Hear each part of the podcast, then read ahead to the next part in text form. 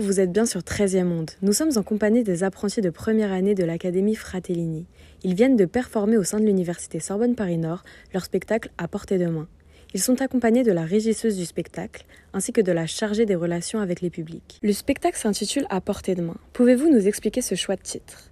Saïk Jacon va nous répondre. Le spectacle s'appelle à portée de main parce que ça fait référence à l'expression française, enfin qui veut dire euh, que c'est juste comme si on pouvait l'attraper, mais en même temps on ne sait pas juste avec le titre si on peut l'attraper ou pas. C'est pour parler du fait qu'on va jouer dans différents espaces et qu'il y a un rapport avec le public vu qu'on donne des lettres, on dit des phrases à l'oreille des gens à un moment. Et aussi, on vient dans des lieux qui sont pas normalement prévus pour accueillir des spectacles. Du coup, ça permet aussi au public de, d'avoir le spectacle plus proche de lui et du coup, à portée de main.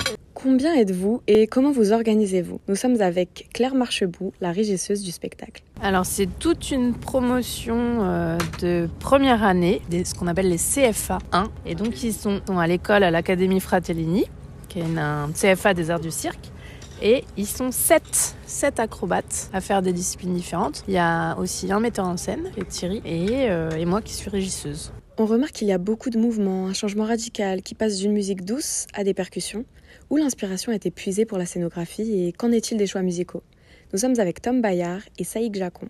L'inspiration, je pense pas que. Enfin, c'est un chorégraphe, du coup, Thierry Tionang, qui, qui, nous a mis en scène. C'est la première fois qu'il travaille avec des circassiens, circassiennes. Je me rends pas compte à quel point il est venu avec une idée claire déjà de ce qu'il voulait faire. Mais en tout cas, il est venu avec une matière qu'il a déjà lui. Et euh, à partir de cette matière-là, il nous a fait faire beaucoup d'improvisation. Dans ces improvisations-là, on a enlevé des choses, gardé des choses. On a essayé avec plein de différentes musiques. Et il a choisi aussi, euh, comme ça, en voyant euh, dans les improvisations quelle musique lui plaisait ou pas et nous plaisait ou pas, qu'est-ce que ça nous procurait comme sensation. Et les mouvements qu'on fait viennent vraiment de, de plein d'improvisations qu'on a faites et il y a une, un peu une structure dans le spectacle où on a des, des points de repère où on a un, endroit où se placer et où on sait que la suite, on aura une, manière de se déplacer dans l'espace qui change aussi. Mais c'est encore aussi, quand même quand on joue maintenant, c'est beaucoup, nous, de, l'improvisation. Du coup, les musiques, c'est l'après-midi d'un faune. Et ça, c'était une pièce un peu subversive. Et ensuite, la deuxième musique, du coup, de Acide Arabe,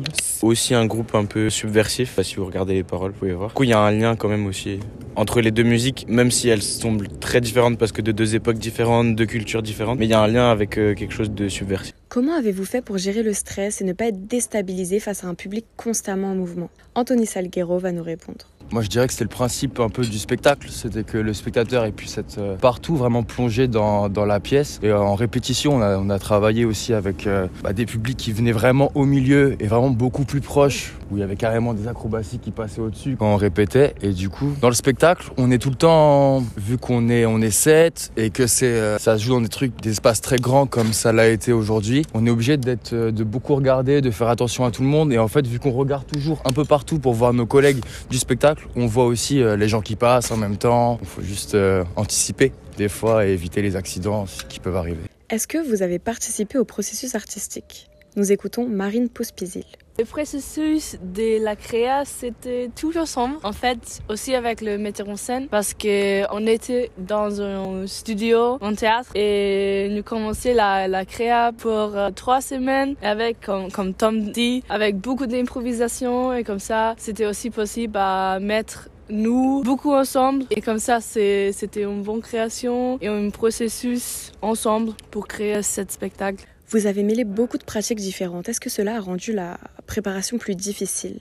Nous écoutons à présent Julie, chargée des relations avec les publics. Alors les apprentis ont l'habitude de bosser, ils ont tous une discipline différente. Là ils sont sept, il y a deux jongleurs, une file de ferris, un machiniste, un acrobate et deux qui font des portées acrobates. Et en fait euh, à chaque fois qu'ils font une création, ils essayent de mêler tout ça. Là comme c'était une création dans l'espace public, ça a été compliqué d'apporter des disciplines comme le mât ou euh, le fil de fer. Mais ils ont souvent l'habitude de, de, ramener toutes leurs disciplines. Là ce qui a été peut-être un peu plus compliqué, c'est l'apport de la danse avec euh, le mélange entre la danse et le cirque. Après ils ont quand même assez l'habitude parce que à la ils ont des cours de danse et des cours de théâtre aussi, donc ils ont l'habitude aussi de mêler toutes ces disciplines-là. Quel message cherchez-vous à véhiculer à travers ce spectacle? Nous sommes avec Ignacio Pinto Sebrian.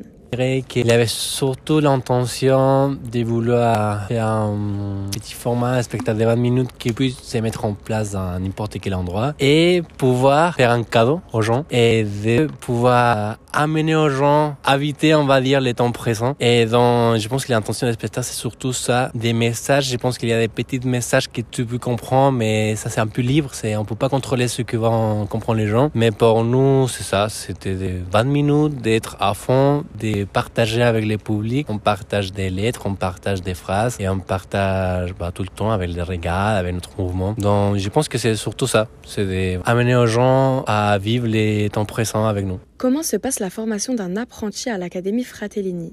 Nous écoutons Ryan Hernandez Mora vraiment bien parce qu'en fait, on n'est pas beaucoup. On est bien accueillis à l'école. On a vraiment un programme très particularisé. En fait, on est vraiment dans notre spécialité et tout s'est fait pour pouvoir travailler dans notre métier euh, vraiment. Et l'ambiance est super et il y a vraiment un écoute par rapport à les personnes avec qui tu travailles, comme les professeurs et son état promotion. Et c'est intéressant aussi de faire un métier qui c'est le cirque pour nous parce qu'en fait, euh, il n'y a pas beaucoup de monde qui le fait. Les, les autres personnes, ils s'attendent pas trop à qu'est-ce qu'on fait, comment on travaille avec notre corps et comment ça se déroule en formation d'artistes euh, circassiennes. Et c'est intéressant de pouvoir habiter ce monde-là. On a vu que l'académie était implantée à Saint-Denis.